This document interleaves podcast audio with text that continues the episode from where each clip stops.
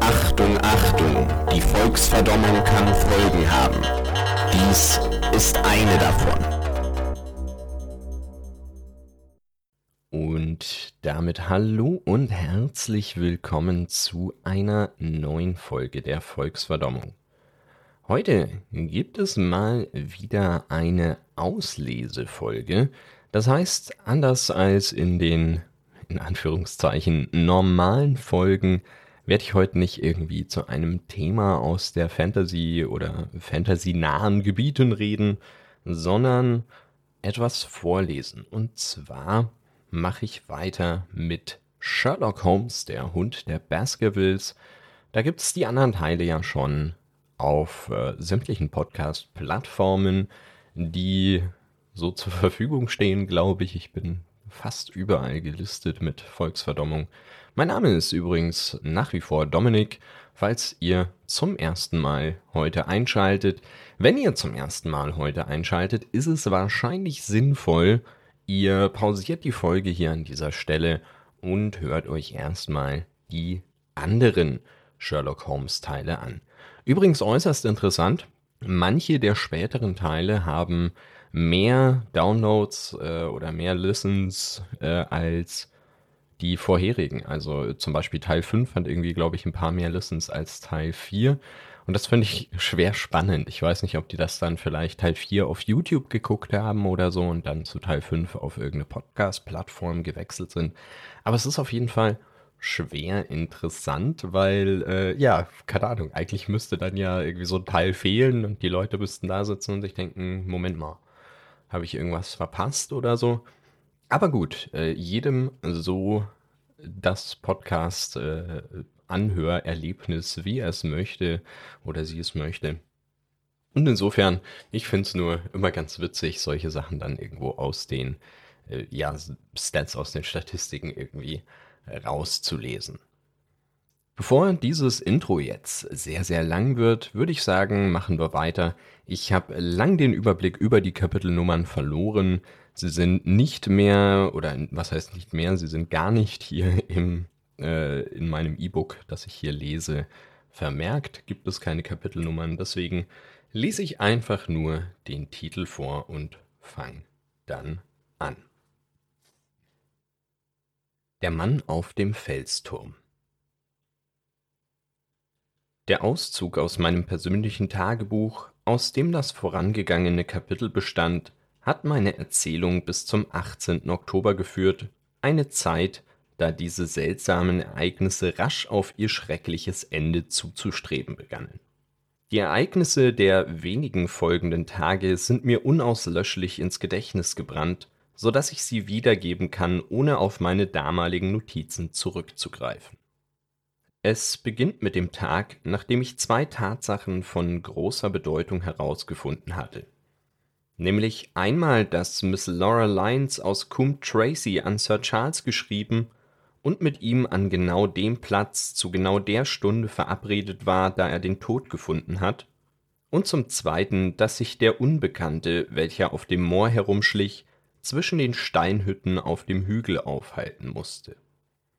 Mit diesen Tatsachen in Händen, so ahnte ich, müssten entweder meine Intelligenz oder mein Mut nicht ausreichend sein, wenn ich nicht Licht in diese dunklen Punkte bringen könnte. Ich hatte zunächst keine Gelegenheit, dem Baronet zu berichten, was ich über Miss Lyons am Abend zuvor erfahren hatte, denn Dr. Mortimer war bei ihm und sie spielten bis spät in die Nacht Karten. Zum Frühstück jedoch informierte ich ihn über meine Entdeckung und fragte ihn, ob er mich nach Coombe Tracy begleiten wolle. Zunächst schien er sehr interessiert daran, mitzukommen, doch auf den zweiten Blick schien es uns beiden, dass das Resultat der Nachforschungen ergiebiger sein würde, wenn ich alleine ginge. Je formeller der Besuch wäre, umso weniger Informationen würden wir erhalten.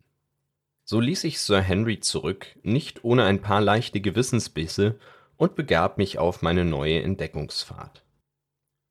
Als ich Cum Tracy erreicht hatte, wies ich Perkins an, die Pferde auszuspannen und erkundigte mich nach der Dame, die ich befragen wollte. Es war kein Problem, ihre Wohnung ausfindig zu machen, die zentral gelegen und gut eingerichtet war. Ein Dienstmädchen ließ mich ohne Umstände herein, und als ich das Wohnzimmer betrat, erhob sich eine Dame, die vor einer Remington-Schreibmaschine gesessen hatte, und lächelte mir ein freundliches Willkommen zu. Das Lächeln fiel jedoch in sich zusammen, als sie bemerkte, dass ich ein Fremder war. Sie setzte sich wieder hin und fragte nach dem Anlass meines Besuchs. Der erste Eindruck, den Miss Lyons auf mich machte, war von einer äußersten Schönheit.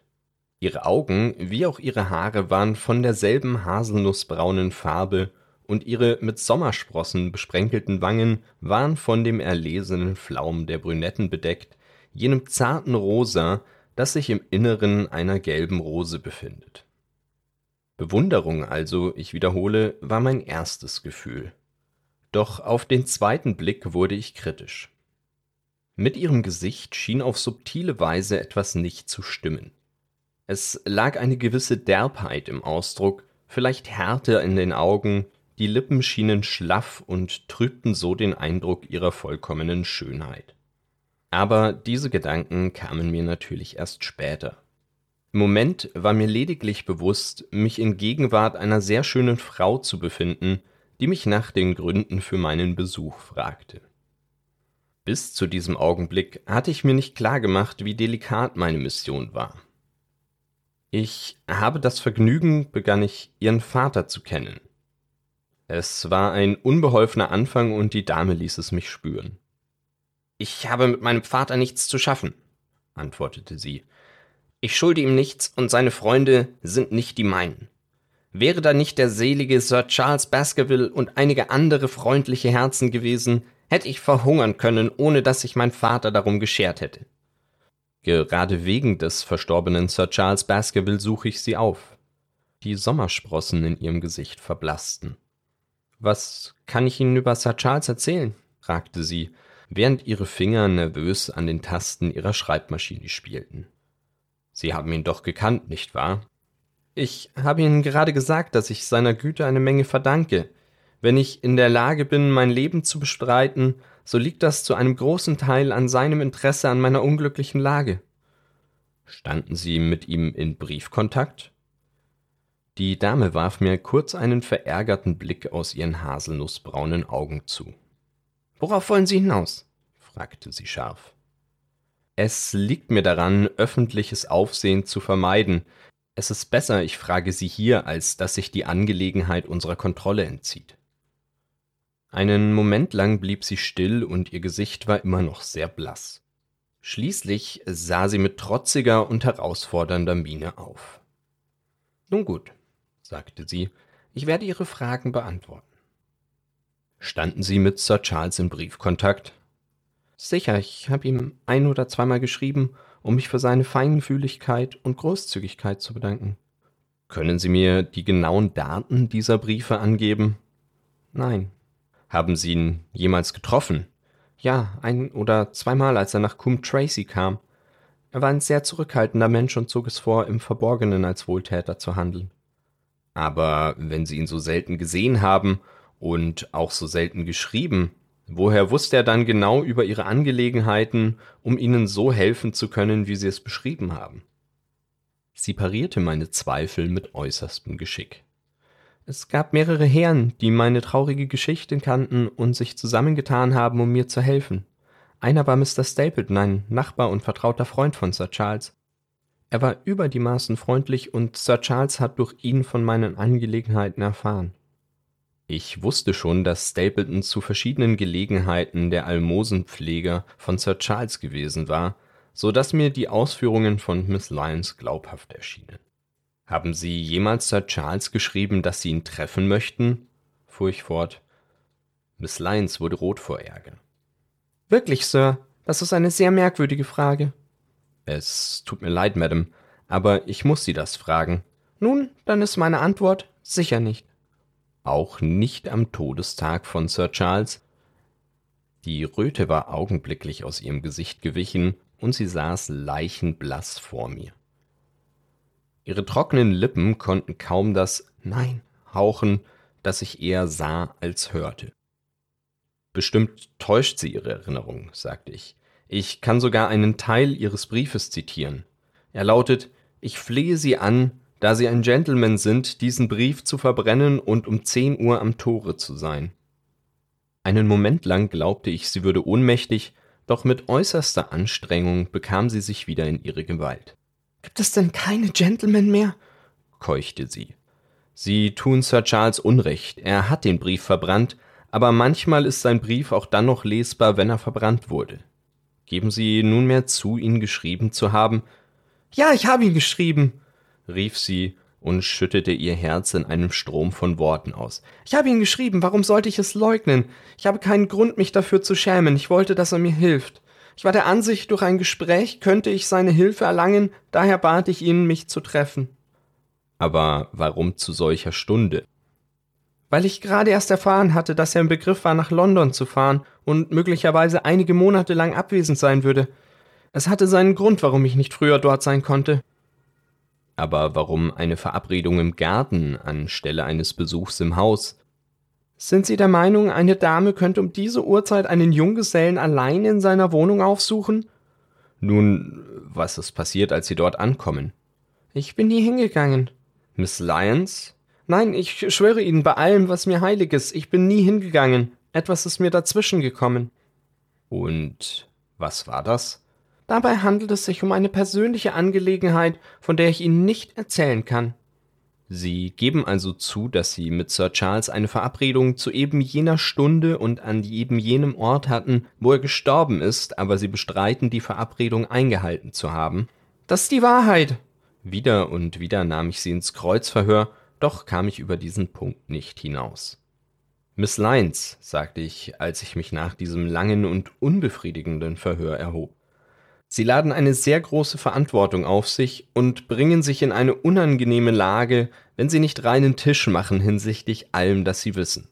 Wenn ich mich gezwungen sehe, die Polizei einzuschalten, werden Sie feststellen, wie ernsthaft Sie sich selbst belasten. Wenn Sie so unschuldig sind, warum haben Sie dann zuerst abgestritten, Sir Charles an jenem Tag einen Brief geschrieben zu haben? Weil ich fürchtete, dass falsche Schlüsse daraus gezogen werden könnten und ich in einen Skandal verwickelt würde, und warum war Ihnen so daran gelegen, dass Sir Charles den Brief verbrannte? Wenn Sie den Brief gelesen haben, dann wissen Sie warum. Ich habe nicht gesagt, dass ich den ganzen Brief gelesen habe. Sie haben daraus zitiert. Ich habe das Postskriptum zitiert. Wie ich sagte, war der Brief verbrannt worden und nicht vollständig lesbar. Ich frage Sie noch einmal, warum es für Sie so wichtig war, dass Sir Charles den Brief verbrannte, den er am Tage seines Todes erhalten hat. Das ist eine sehr persönliche Angelegenheit.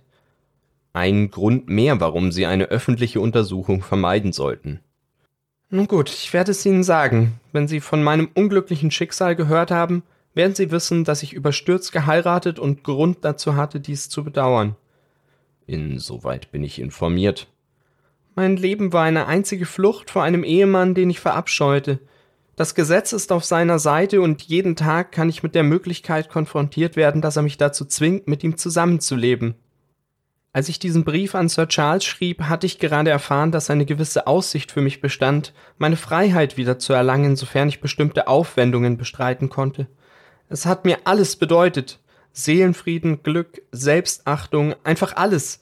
Ich kannte Sir Charles Großzügigkeit und hoffte, er würde mir helfen, wenn er die Geschichte aus meinem eigenen Mund hören würde. Aber warum sind Sie dann nicht hingegangen?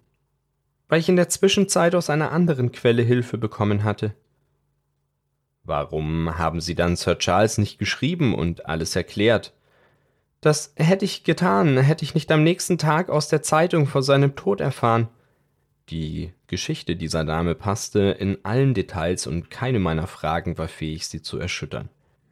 Die einzige Möglichkeit zu prüfen, ob sie den Tatsachen entsprach, war herauszufinden, ob sie tatsächlich zum Zweck der Scheidung entsprechende Schritte gegen ihren Ehemann zur Zeit der Tragödie in die Wege geleitet hatte.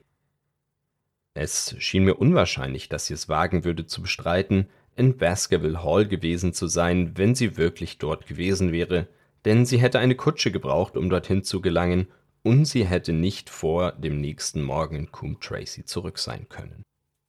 Ein solcher Ausflug konnte nicht verheimlicht werden. Es war daher wahrscheinlich, dass sie die Wahrheit sagte oder jedenfalls einen Teil der Wahrheit. Verwirrt und niedergeschlagen kehrte ich zurück.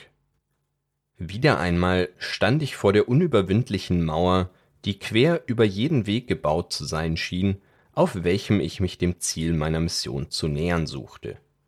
Doch je mehr ich über die Mimik und Gestik jener Dame nachdachte, umso stärker fühlte ich, dass sie etwas vor mir verbarg.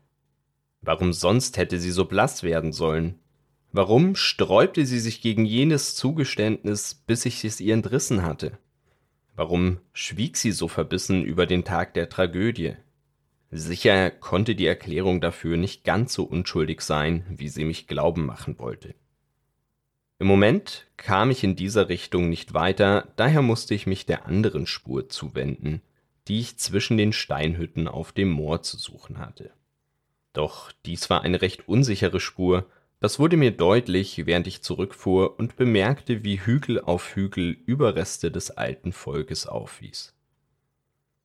Barrymores einziger Hinweis besagte, dass der Fremde in einer dieser verlassenen Hütten lebte, und davon lagen Hunderte kreuz und quer über das Moor verstreut.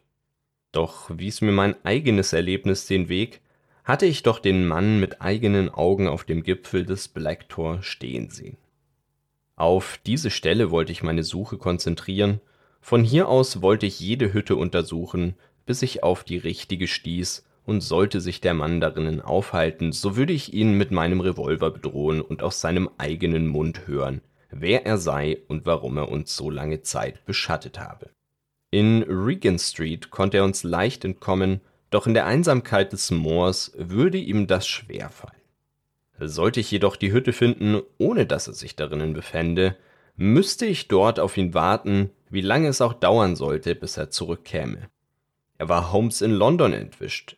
Es wäre wirklich ein Triumph für mich, dort erfolgreich zu sein, wo der Meister versagt hatte.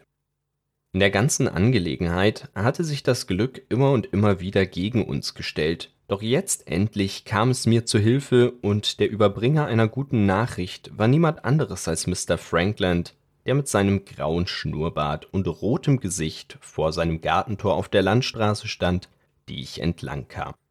Guten Tag, Dr. Watson, rief er mit ungewohnt guter Laune.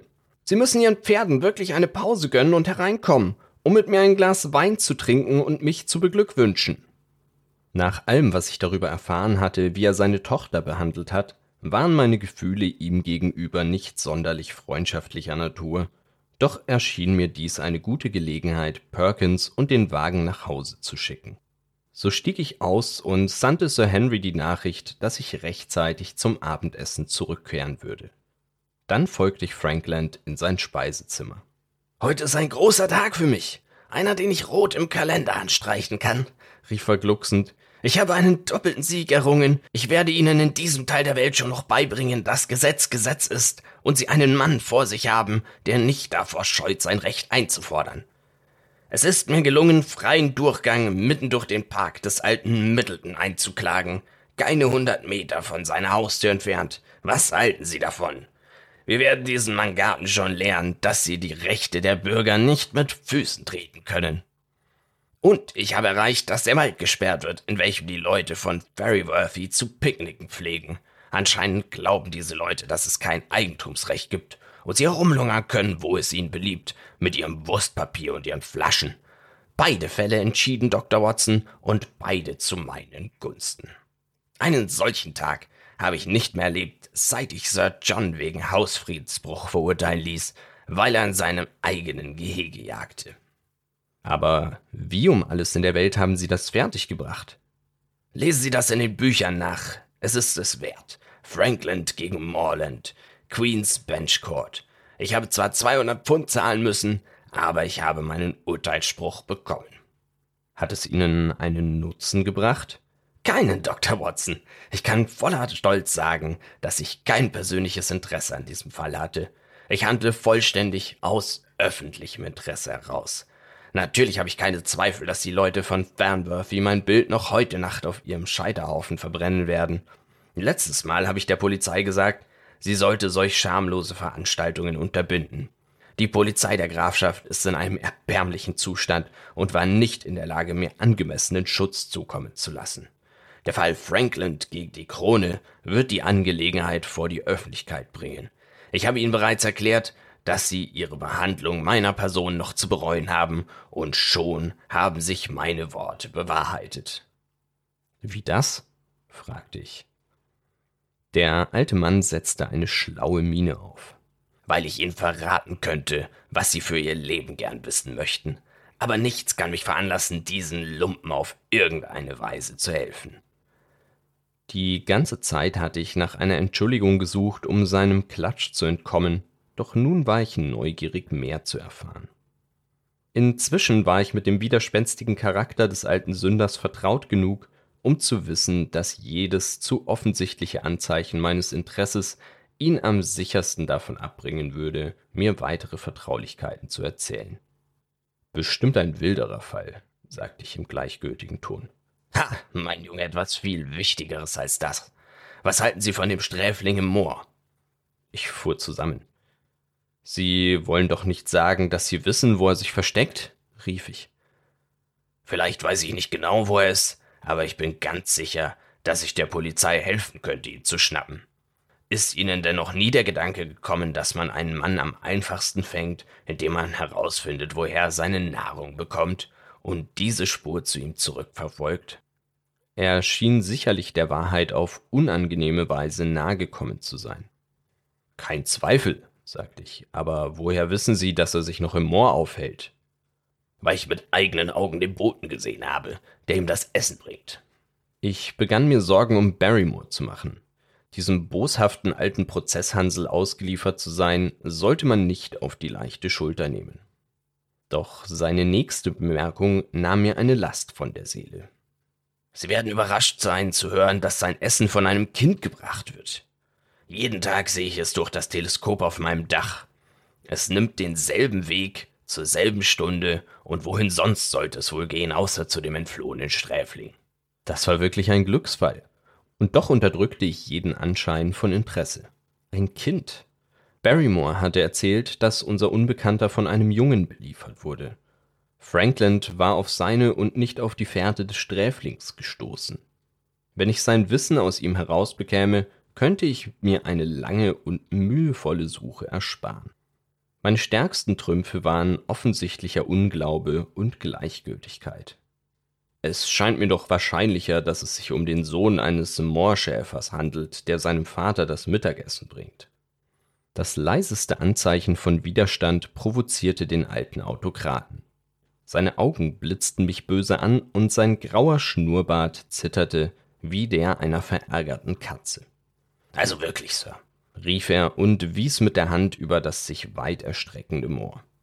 Sehen Sie den schwarzen Felsturm da drüben? Gut. Sehen Sie den flachen Hügel dahinter mit dem Dornengestrüpp obendrauf? Der steinigste Teil des ganzen Moores. Ist das ein Ort, wo sich aller Wahrscheinlichkeit nach ein Schäfer aufhalten würde? Ihre Vermutung ist völlig absurd, Dr. Watson. Demütig entgegnete ich ihm, dass ich gesprochen hatte, ohne alle Fakten zu kennen. Meine Unterwürfigkeit gefiel ihm und verleitete ihn zu einer weiteren Offenbarung. Sie können sicher sein, Sir, dass ich gute Argumente habe, bevor ich mir ein Urteil bilde. Immer wieder habe ich den Jungen mit seinem Bündel beobachtet. Jeden Tag und manchmal sogar zweimal konnte ich. Doch warten Sie, Dr. Watson. Täuschen mich meine Augen oder bewegt sich gerade in diesem Moment etwas auf jener Seite des Hügels? Obwohl er sich einige Kilometer entfernt befand, konnte ich doch deutlich einen kleinen dunklen Punkt vom dunklen, grünlich-grauen Himmel unterscheiden. Kommen Sie, Dr. Watson, rief Frankland und rannte nach oben. Sie werden es mit eigenen Augen sehen und selbst beurteilen können. Das Teleskop, ein prächtiges, auf einem Stativ befestigtes Instrument, stand auf dem flachen Dach des Hauses. Franklin schaute hindurch und stieß einen befriedigten Schrei aus. Schnell, Dr. Watson, schnell, bevor er den Hügel überschreitet.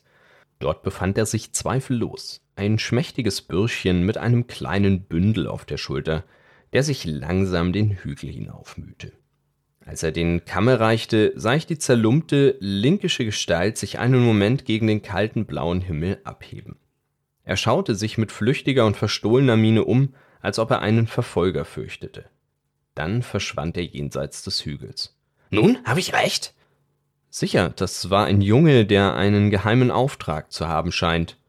Und was dieser Auftrag ist, kann wohl sogar dein Grafschaftspolizist vermuten. Aber ich werde Ihnen nicht ein Wort sagen, und Sie verpflichte ich auch zum Schweigen, Dr. Watson. Kein Wort, haben Sie verstanden? Ganz wie Sie wünschen. Sie haben mich schändlich behandelt, schändlich. Wenn im Fall Franklin gegen die Krone die Wahrheit ans Licht kommt, so wage ich zu behaupten, dass ein Aufschrei der Entrüsterung durch das Land gehen wird. Nichts wird mich dazu bringen, der Polizei in irgendeiner Weise zu helfen. So wie sie sich um mich gekümmert haben, hätte es sich selbst an der Stelle einer Puppe sein können, die diesen Lumpen auf den Scheiterhaufen verbrannt hätten. Sie wollen doch nicht schon gehen, Dr. Watson. Sie werden mir helfen, den Weinkrug zu leeren zu Ehren dieses herausragenden Anlasses.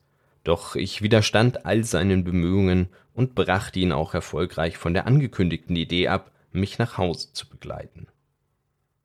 Solange ich in Sichtweite war, hielt ich mich auf der Straße, dann ging ich quer durchs Moor in Richtung auf den steinigen Hügel, wo der Junge verschwunden war. Alles lief zu meinen Gunsten, und ich schwor, dass ich die Chance, die das Schicksal mir zu Füßen gelegt hatte, nicht durch Mangel an Energie oder Ausdauer vertun würde. Die Sonne war schon am Untergehen, als ich die Spitze des Hügels erreichte, und die langen Abhänge unter mir waren alle goldgrün auf der einen und schattengrau auf der anderen Seite. Ein leichter Dunst hing über der entferntesten Linie am Horizont, von welcher sich die fantastischen Umrisse von Belliver und Wixentor abzeichneten. Über die gesamte Weite hörte man keinen Ton und sah nicht die geringste Bewegung. Ein großer grauer Vogel, eine Möwe oder ein Bachvogel, stiegen in den blauen Himmel hinauf. Er und ich schienen die einzigen Lebewesen zwischen den Himmelsgewölbe und der Wüstenei darunter zu sein. Die triste Landschaft, das Gefühl der Einsamkeit und das Geheimnisvolle und Dringende meiner Aufgabe ließ mich erschaudern. Von dem Jungen war keine Spur zu sehen, doch weit unter mir lag in einer Senke zwischen den Hügeln ein Kreis von alten Steinhütten, und in ihrer Mitte erblickte ich eine mit noch ausreichend erhaltenem Dach, um als Schutz gegen die Unbilden des Wetters zu dienen. Mein Herz machte einen Sprung, als ich es sah. Dies musste die Höhle sein, in welcher der Fremde lauerte. Endlich hatte mein Schritt die Schwelle seines Verstecks erreicht. Sein Geheimnis war in meiner Reichweite. Als ich mich ebenso vorsichtig der Hütte näherte, wie sich Stapleton mit seinem Netz an einen ruhenden Schmetterling anschleichen würde, bemerkte ich zu meiner Genugtuung, dass dieser Platz tatsächlich als Behausung gedient hatte. Ein kaum erkennbarer Pfad führte zwischen den Findlingen zu der zerfallenen Öffnung, die einst als Tür gedient hatte. Drinnen war alles still. Möglicherweise lauerte mir der Unbekannte dort auf oder er trieb sich auf dem Moor herum. Meine Nerven vibrierten vor Abenteuerlust. Ich warf meine Zigarette fort, schloss meine Hand um den Revolver, lief flink auf die Tür zu und schaute in die Hütte hinein. Der Platz war leer. Doch gab es eine Reihe von Anzeichen, dass ich nicht auf der falschen Fährte war. Dies war bestimmt der Ort, wo der Mann wohnte. Einige in einem Regenmantel eingerollte Decken lagen auf genau der Steinplatte, auf der die Menschen im Neolithikum geschlummert hatten. Die Asche eines Feuers war unter einem einfachen Herdrost aufgehäuft. Daneben lagen einige Kochwerkzeuge und ein halb gefüllter Wassereimer. Einige leere Dosen zeigten, dass der Ort eine ganze Weile bewohnt worden war, und nachdem sich meine Augen an das dämmerige Licht gewöhnt hatten, sah ich einen Becher und eine halbleere Schnapsflasche in der Ecke. Ein flacher Stein, der sich in der Mitte der Hütte befand, diente als Tisch und auf diesem befand sich ein kleines Stoffbündel. Dasselbe, ohne Zweifel, das ich durch das Teleskop auf der Schulter des Jungen gesehen hatte. Es enthielt einen Laib Brot, eine Dose Zunge und zwei Dosen eingelegte Pfirsiche. Nachdem ich es untersucht hatte, wollte ich es wieder hinlegen, als ich plötzlich darunter auf dem Tisch ein Blatt Papier liegen sah, auf dem etwas Handgeschriebenes stand. Ich hob es auf und las fahrig mit einem Bleistift gekritzelt. Dr. Watson ist nach Coombe Tracy gefahren. Einen Moment lang stand ich wie vom Donner gerührt, das Papier in der Hand und überlegte, was diese kurze Mitteilung zu besagen hatte. Offenbar war es nicht Sir Henry, sondern ich, der von diesem geheimnisvollen Mann beschattet wurde. Er war mir nicht selbst gefolgt, sondern hatte einen anderen, vielleicht den Jungen, auf meine Fährte gesetzt, und dies war sein Bericht. Wahrscheinlich hatte ich keinen Schritt unternommen, seit ich im Moor angekommen war, der nicht beobachtet und aufgezeichnet worden war. Immer war da dieses Gefühl einer unsichtbaren Macht gewesen, ein fein gesponnenes Netz mit unendlicher Sorgfalt und Geschick um uns gewoben und so sacht festhaltend, dass wir nur in einigen wenigen Augenblicken bemerkt hatten, wie sehr wir tatsächlich in seinen Maschen verstrickt waren. Gab es diesen Bericht, so gab es sicher noch andere, also durchsuchte ich die Hütte, doch ich fand keinerlei Spur von irgendwas anderem dieser Art, noch konnte ich irgendeinen Hinweis darauf entdecken, welche Absichten der Mann verfolgte, der an diesem seltsamen Platz lebte, oder was er für einen Charakter besaß, abgesehen davon, dass er spartanische Gewohnheiten haben musste und wenig um Komfort besorgt war.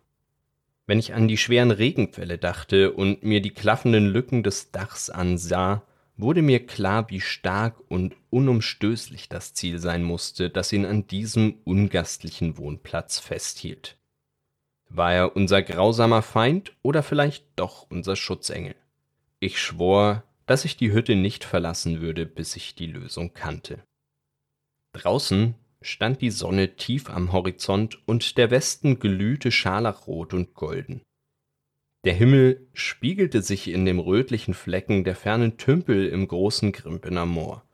Dort sah man die zwei Türme von Baskerville Hall und in der Ferne markierten Rauchschwaden die Stelle, wo sich das Dorf Grimpen befand. Dazwischen befand sich hinter dem Hügel das Haus der Stapletons. Im goldenen Abendlicht erschien alles sanft, mild und friedlich, doch während ich mich so umschaute, konnte ich das friedliche Bild der Natur nicht nachempfinden, sondern zitterte vor der Unbestimmtheit und dem Schrecken der Unterhaltung, die jede Minute näher rückte. Die Nerven, zum Zerreißen gespannt, doch fest entschlossen, saß ich in einer dunklen Nische der Hütte und wartete voll düsterer Geduld auf die Rückkehr ihres Bewohners. Und schließlich hörte ich ihn. Von fern ertönte das scharfe Schaben eines Schuhs auf einem Felsen. Dann noch einmal und noch einmal. Näher und näher kommt. Ich zog mich in den dunkelsten Winkel zurück, spannte die Pistole in meiner Tasche entschlossen mich nicht zu zeigen, bevor ich nicht selbst Gelegenheit hatte, einen Blick auf den Fremden zu werfen. Eine lange Pause zeigte mir an, dass er stehen geblieben war. Dann näherten sich die Schritte wieder und ein Schatten fiel durch die Öffnung der Hütte. Welch schöner Abend, lieber Watson, sagte eine wohlbekannte Stimme. Ich glaube wirklich, dass es hier draußen viel angenehmer ist als dort drinnen.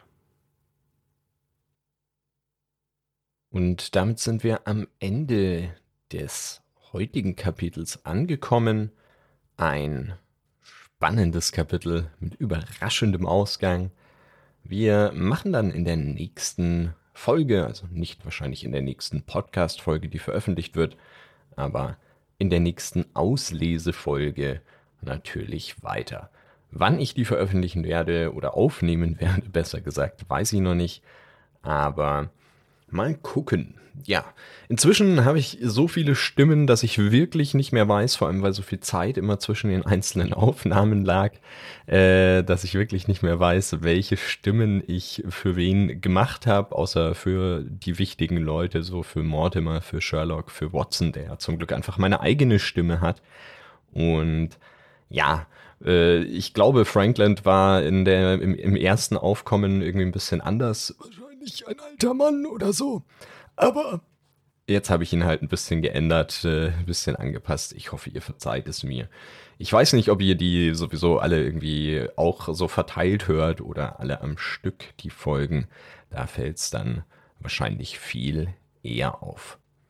Wie dem auch sei, ich hoffe, euch hat diese Folge Spaß gemacht. Wenn dem so ist, dürft ihr natürlich gerne ein Like oder Sterne oder whatever auf der Plattform eurer Wahl verteilen und wenn ihr möchtet, natürlich auch meinen Social Media Auftritten, vor allem zum Beispiel auf Mastodon oder auf Twitter folgen.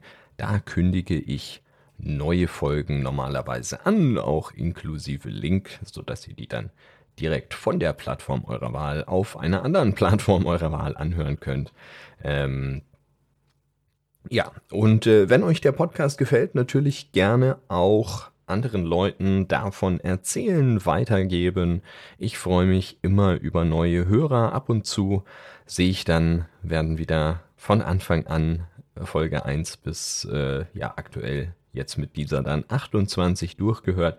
Das freut mich wirklich immer sehr, wenn ich das sehe, dass jemand Neues äh, anfängt und anscheinend Spaß dran hat und dann mehrere Folgen am Stück hört oder über mehrere Tage verteilt. Dann wünsche ich euch an dieser Stelle noch einen wunderschönen guten Morgen, guten Mittag, Nachmittag, Abend oder eine gute Nacht, wann auch immer ihr das hört. Und bis zur nächsten Folge.